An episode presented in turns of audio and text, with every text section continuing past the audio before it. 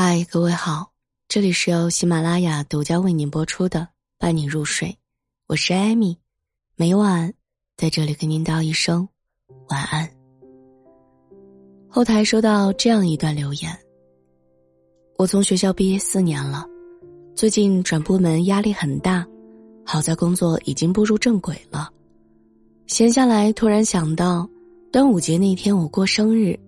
但我从高中到大学毕业的好闺蜜，两个人没有一个给我发一句生日祝福，我很伤心。以前不管再忙，我们都会彼此买好礼物送给对方，但是现在，过生日要聚在一起吃饭的约定，早就没了。以前他们工作不顺利，找我倾诉；失恋了找我哭诉；没钱了给我发消息。和男友吵架了，我陪着去劝和。夏天家里带了肉，冰箱放不下，就放在我家。这些琐碎的事情，不停的从我心底翻涌而出，直到今天，我把他们的联系方式都删了，心里反而很轻松，没有之前那么堵塞和惋惜了。看完这样的一段留言，我忽然想起一段话。江湖规矩就是人走茶凉，默契散场。别问为什么，问就是不懂规矩。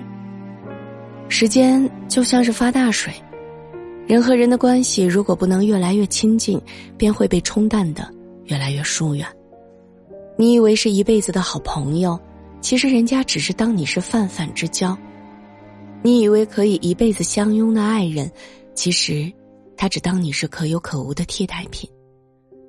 不要高估自己在任何人心里的位置，也别拿离开当筹码，去试断一段感情。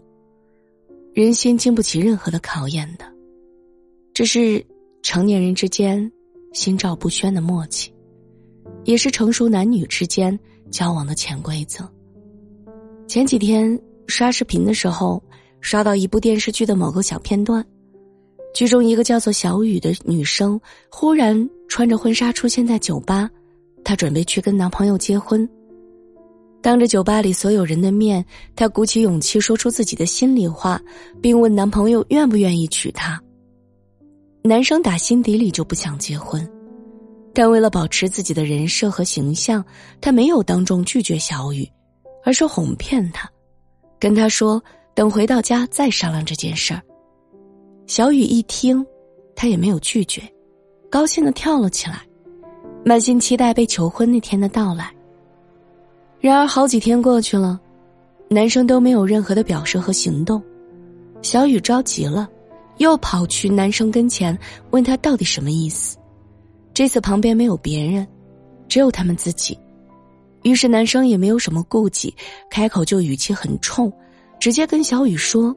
他不打算结婚，更不会娶她。不仅如此，男生还背着小雨，偷偷和小雨的闺蜜搞在了一起。曾几何时，小雨全心全意爱着的这个男人，以为对方也爱他像生命，殊不知，在他的一往情深的眼里，不过就是自作多情吧。他的爱就像是隔夜的饭，变味的柳橙汁，开败的红玫瑰。被他冷冷的扔进了垃圾桶，视若无睹。感情里最可悲的事情，大概就是你把对方当成唯一，对方却把你当成了之一。你毫无保留的为他付出全部，他却冷眼旁观你的努力，还嘲笑你过分热情。在爱情里讲公平，似乎是一件很奢侈的事情。因此，为了不让自己受伤，或者说为了减少伤害。我们真的要主动降低对别人的期待值，不要把所有的感情都寄托在一个人身上。网易云的热评墙上有段话，感觉讲的蛮有道理的。慢慢开始接受成年人的规则，不去叫醒装睡的人，敲不开的门不敲第二次，消息超过两条没有回复就不继续发，不被接受的好意都是在给别人添麻烦。以及，如果没有感受到被在意，那我便默认自己不重要。学会主动接受残忍，远比别人伤害你要好得多。很多时候，成年人的情断有尽，都是一种默不作声的疏远和淡离。即使没有删好友，也没有拉黑，却也不再联系了。若非要问为什么，沉默可能就是最好的解答。人生本就是无所谓互相亏欠，一切付出和给予都是心甘情愿的。你对别人好，是因为自己愿意；别人对你好，那是因为他喜欢。所以呢，不管后来发展成为什么样，我们都别抱怨。别悔恨，别不甘。